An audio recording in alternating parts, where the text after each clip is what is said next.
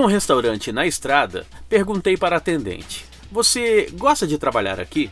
Ela respondeu: Gosto, mas de vez em quando a gente tem que fingir que é surda.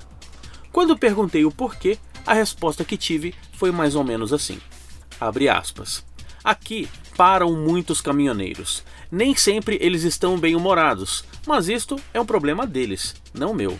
Quando recebo elogios, eu agradeço. Quando faço alguma coisa errada, peço desculpas e corrijo. Mas quando escuto grosserias, finjo que sou surda. Fecha aspas. Atender o cliente nem sempre é fácil. Em algumas situações, é sim necessário se fazer de surdo. Se você precisa se fazer de surdo o tempo inteiro, alguma coisa está errada. Empresas que fazem o básico bem feito e empresas que entregam mais do que prometem não costumam ter clientes mal-humorados com tanta frequência. Eu sou Leandro Branquinho e esta história está no blog www.omelhorvendedordobrasil.com.br. Rádio Vendas.